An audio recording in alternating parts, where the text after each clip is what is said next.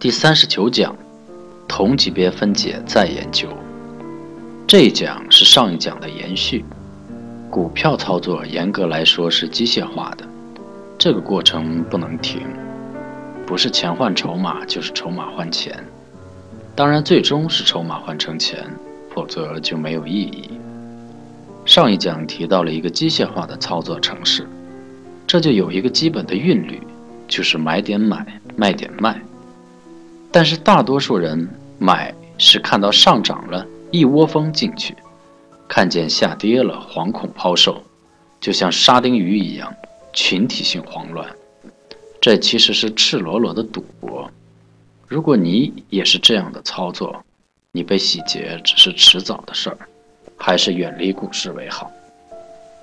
只要方法对，按照一定的韵律操作，人就会形成一种直觉。这在其他地方也有很好的例子，比如开车，比如乐器。事实上，是人形成了一种肌肉的记忆，快于大脑反应而做出机械化的动作。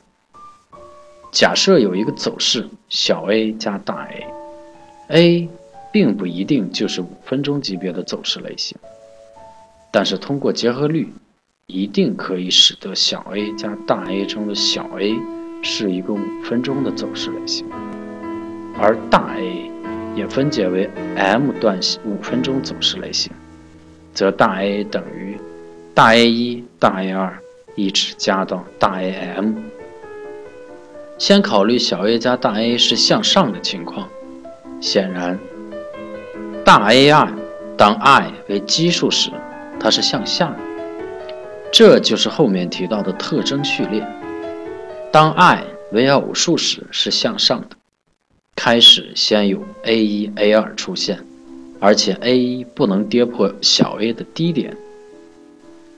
如果 a 二升破小 a 的高点，而 a 三不再跌回小 a 的高点，这样就可以把小 a 加大 A 一加大 A 二加大 A 三当成一个 A 片儿，还是五分钟级别的走势类型。因此。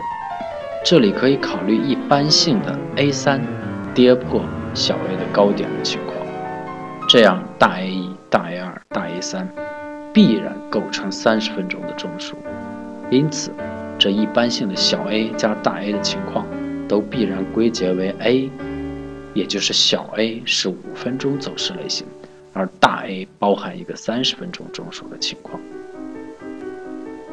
把小 a 定义为大 A 零。则大 A I 与大 A I 加二之间就可以不断的进行力度比较，用盘整背驰的方法决定买卖点。这和前面说的围绕中枢震荡的处理方法类似，但那不是站在同级别分解的基础上。注意，在实际操作中，下一个 A I 加二是当下产生的，但这不会影响所有前面 A I 加一的同级别唯一性分解。这种机械化操作可以一直延续，该中枢可以从三十分钟一直扩展到日线、周线甚至年线。但是这种操作不管这么多，只理会一点，就是 AI 与 AI 加二之间是否盘整背驰。只要盘整背驰，就在 I 加二为偶数时卖出，为奇数时买入。如果没有，当 I 为偶。若 AI 加三不跌破 AI 的高点，则继续持有到 AI 加 K 加三跌破 AI 加 K 高点后再不创新高或盘整顶背驰的 AI 加 K 加四卖出，其中 K 为偶数，当 I 为奇数。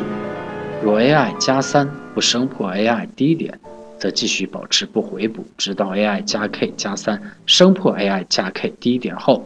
在不创新低或盘整底背驰的 AI 加 K 加四回补。注意，在这种同级别分解下，是不会考虑任何中枢扩展和升级的情况，否则就不是同级别的分解了。一定不能糊涂。这一大段话其实描绘了一个比较严密的数学表达式，但是在大多数人看来，它是非常晦涩的，不易理解。事实上，大家一定要回去拿笔。在纸上不断的画，所有的向下都为奇数，所有的向上都为偶数。当然，第一笔我们归结于 a 零。这个处理表达式大家一定要明白，否则你一定不能理解刚才那一大段话所要表达的东西。以上的方法最大的特点，就是在同级别分解的基础上，将图形基本分为两类。一类就是当 i 为偶数的时候不跌破 ai 的高点，或 i 为奇数不生活 ai 的低点；一类是 ai 与 ai 加二之间的盘整背驰，对这两种情况采取不同的操作策略，构成了一种机械的操作方法。